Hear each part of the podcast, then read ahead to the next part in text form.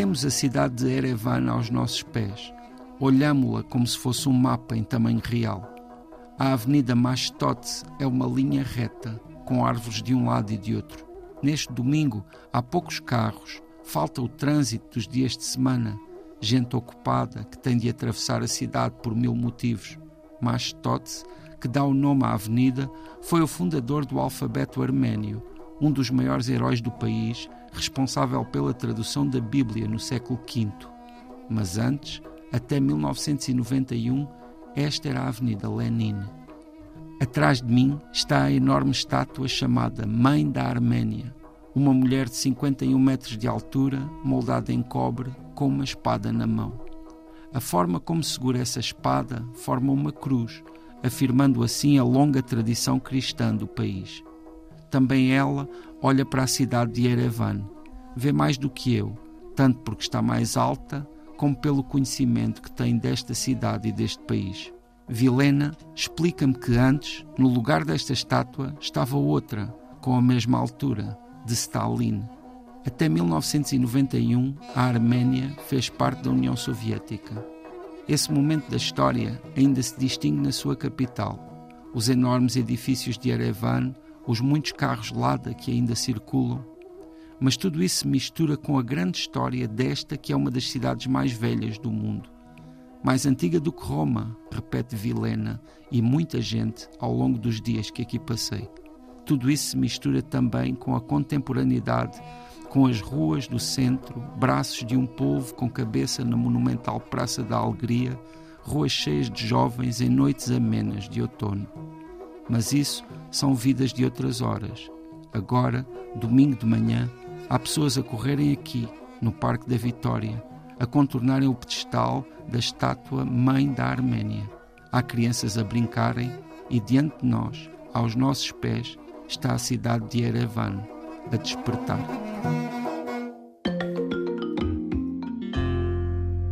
José Luís Peixoto, estamos de regresso à Arménia. Já estivemos neste país, hoje estamos em Erevan, capital da Arménia. Vamos aqui começar pela parte histórica. Já aqui falámos na importância, não apenas na Arménia, mas em todos os sítios. Mas, eh, de facto, mudar nomes de avenidas contam também a história do próprio país. Sim, este sim, é um facto. sem dúvida, sem dúvida. E a Arménia é um país que, na verdade, a sua história neste momento, tal como nós é, encontramos lá, é indissociável desse período em que fez parte da União Soviética.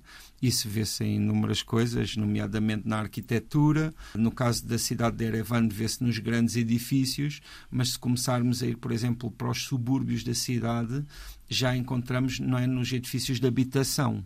E aí eh, é muito fácil distinguir quais é que foram construídos no tempo da União Soviética e quais é que foram construídos noutro tempo. Mas, de, de facto, quando olhamos para a toponímia das cidades, eh, quando há estas alterações, formos atrás, há um facto histórico que, sim, sim, que claro, está claro. associado a essa alteração. Nós, por exemplo, temos aqui a ponto 25 de Abril. Sim, Portanto, que também tinha todas... outro nome, claro.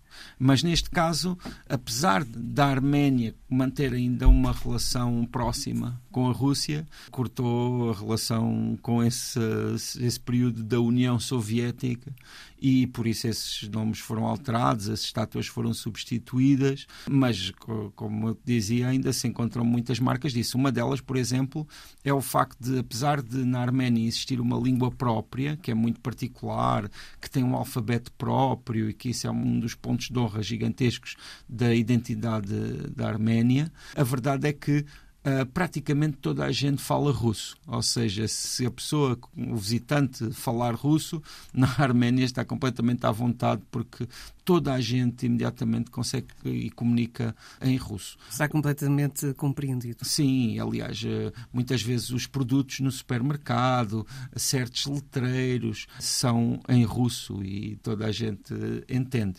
Falamos aqui também sobre, a, e sempre associada à história, não é? Temos aqui, obviamente, uma ligação ao genocídio, com memoriais. Eh, tens também, e aqui estavas a falar há instantes, eh, de estátuas. Sim. E há uma que é absolutamente marcante. Uma senhora. a mãe da Arménia. É, essa é muito marcante porque está num, num posto em que se vê praticamente toda a cidade de Erevan e é uma, uma estátua que também tem que ver com essa questão identitária dos arménios, a forma como também exprimem os seus valores, é?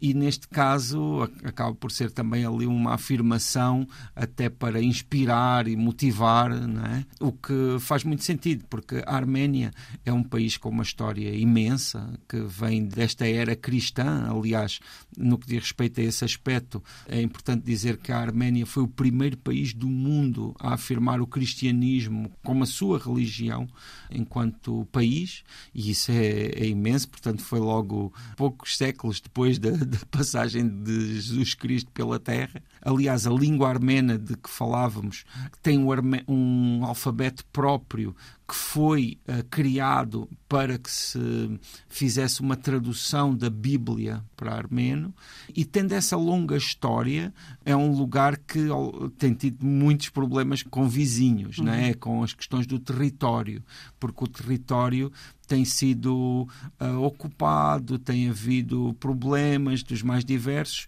no caso com a Turquia, e com o Azerbaijão. Aliás, no, no, momento em que falamos, estamos aqui muitíssimo perto de uma circunstância que tem que ver com Nagorno-Karabakh, que é o nome que se dá a essa região. Esse é o nome que se dá no Azerbaijão a esta região, que é uma região que tem uma maioria de arménios que foram, pode-se dizer, expulsos nas últimas semanas e que agora, neste momento, estão a ser instalados em vários pontos da Arménia, que é uma crise humanitária muito grande, porque são pronto, pessoas que de repente se veem sem chão, não é? que de repente têm de reorganizar a sua vida de uma forma completamente inesperada e muito difícil.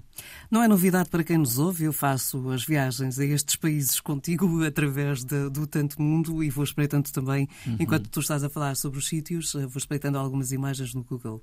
E acabei de viajar, não levei as 10 horas e meia a chegar à Arménia, mas estava aqui a espreitar imagens e, de facto, para já aquele complexo da mãe arménia é como um obelisco, aquele é muito alto. É, é muito alto, muito alto além, mesmo. além de ter... Chamar mais de estátua de... É, é, quase uh, redutor para, para o tamanho, para a altura daquilo. É que além de ter 50 metros de altura, ainda fica num dos pontos mais altos, não é? ali da cidade de Erevan.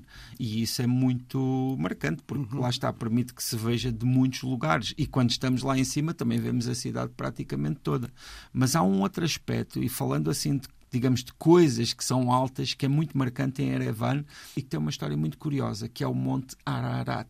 O Monte Ararat é um monte que nós, eh, se já ouvimos o nome, pode, é muito provável que o tenhamos ouvido na Bíblia, porque é onde se diz que a arca de Noé ficou quando baixaram as águas. Sim. Portanto, tem essa é, história bíblica enorme associada.